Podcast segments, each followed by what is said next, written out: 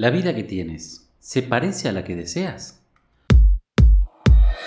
Aquí comienza un nuevo podcast de desarrollo personal con Pablo Ballarino, el jardinero de la mente. Sigue disfrutando de todo el contenido en pabloballarino.com.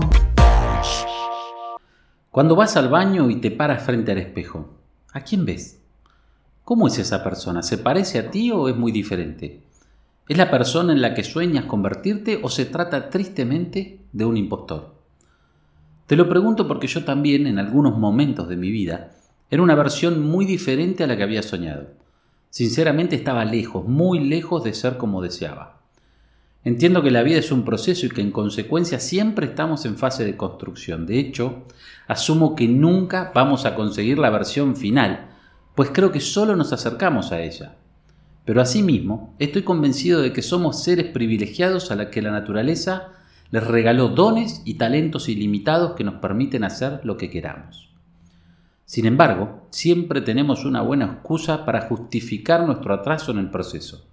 Es que no tengo tiempo, es que se me acabó el dinero, es que mis padres no me lo permiten, es que todavía no estoy preparado para dar el primer paso, y otras más que tú conoces, que quizás también tú empleas. Y así, entre excusa y excusa, se nos pasa la vida, desperdiciamos la vida.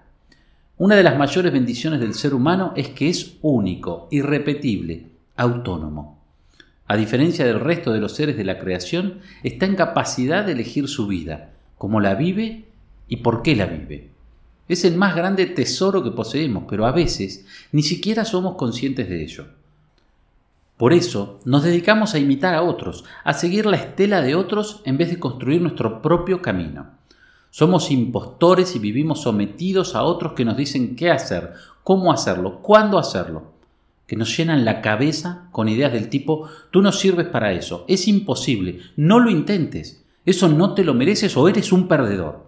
Dejamos que nos condicionen, que nos limiten, que nos impongan barreras y no hacemos absolutamente nada para evitarlo especialmente cuando somos jóvenes, cuando empezamos una relación de pareja o cuando se inicia una nueva etapa en la vida, como por ejemplo la laboral, creemos que necesitamos la aprobación de otros. Sin embargo, no es así. No tienes por qué compararte con otros, no hay razón para que quieras ser como otros, no existe justificación para que vivas la vida de otros. La tuya es maravillosa y quizás no lo sabes, no te has dado cuenta. Cuando era adolescente, Tenía la que creía era una vida perfecta. Gracias al trabajo de mis padres, a su cariño, no me hacía falta nada material y vivía con alegría. Sin embargo, era apenas un jovencito, tenía toda la vida por delante y no había vivido prácticamente nada. Por eso, cuando mi vida cambió, fue la causa.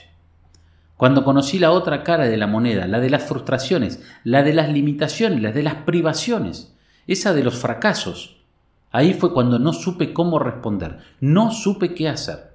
Y todo se derrumbó, y caí en un profundo hoyo del que casi no consigo salir. Caí en una trampa y necesité ayuda profesional para salir de ahí, para reprogramar mi mente y comenzar a construir una nueva vida, una vida propia.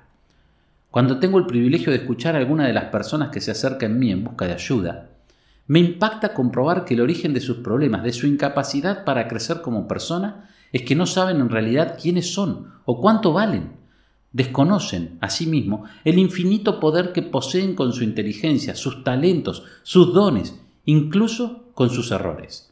¿Pensaste alguna vez en qué haces cada día para tener la vida que quieres? ¿La que mereces? ¿Qué pasaría si borras tus creencias limitantes y reprogramas tu mente con mensajes positivos, constructivos, creativos? ¿Imaginas cómo sería una vida que se desarrolla de acuerdo con tus principios y valores, tus sueños y tus ilusiones? ¿Qué sería tener una vida propia? El gran problema que enfrentamos los seres humanos es que tenemos una vida y no sabemos qué hacer con ella.